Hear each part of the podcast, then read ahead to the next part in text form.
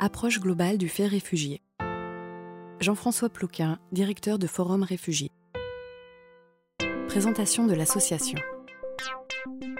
Merci. Bonjour à tous et toutes. Deux mots simplement de l'association dans laquelle je travaille, euh, pour situer simplement mon propos.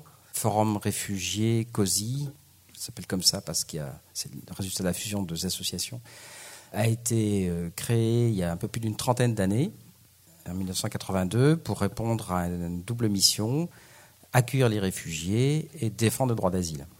Ce sont euh, deux sujets euh, complémentaires, un qui est plus, enfin une mission qui est plus dans dans l'organisation de l'accueil, dans l'accompagnement, dans l'hébergement, et puis un autre qui relève plus de la place à, occuper dans le débat public pour rappeler l'importance de la protection des réfugiés et être attentif à l'évolution du droit, à la façon dont euh, la scène médiatique politique s'empare du sujet et, euh, faire partie du débat.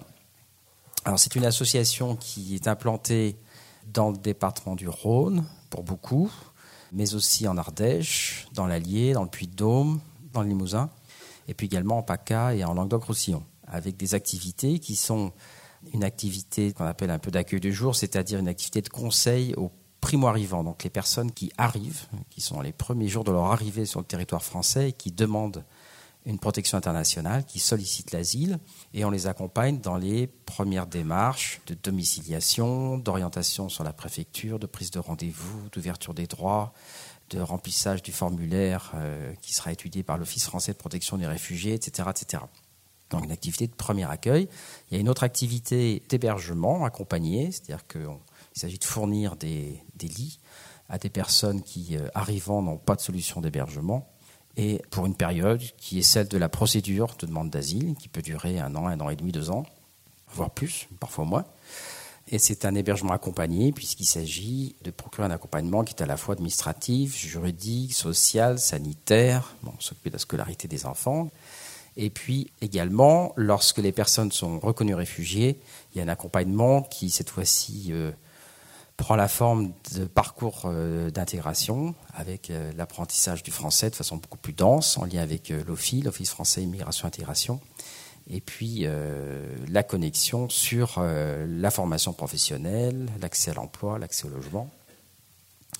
Nous avons également un centre de santé mentale qui est une patientèle d'à peu près 400 personnes en file active et ce sont des personnes qui toutes sont en situation d'exil et qui présentent des, troubles, des souffrances euh, euh, d'ordre psychique, psychologique, psychique, et qui, pour beaucoup, ont, eu à, souffrir de, violences graves, répétées, intimes.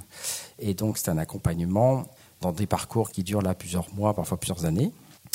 Voilà. Et puis donc d'autres activités encore. on est présent dans les centres de rétention administrative, dans six centres de rétention, qui sont les lieux où les étrangers sont enfermés avant d'être envoyés chez eux dans un pays tiers. Et là, on a sur une mission d'aide juridique, donc dans six de ces centres.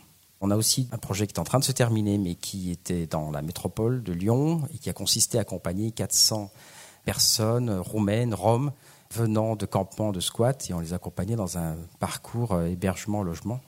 Voilà. Et puis après, c'est des activités, bon, plus de formation, documentation, publication, information. Il arrive même qu'on fasse des conférences, ça peut arriver. Voilà, lorsqu'on est comme, euh, comme aujourd'hui.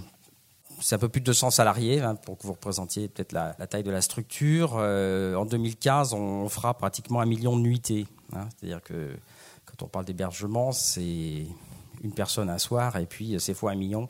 J'insiste sur le fait que l'asile, il y a une dimension très très concrète, hein, une dimension hôtelière, logistique, à côté de toute la dimension d'accompagnement des parcours et des personnes.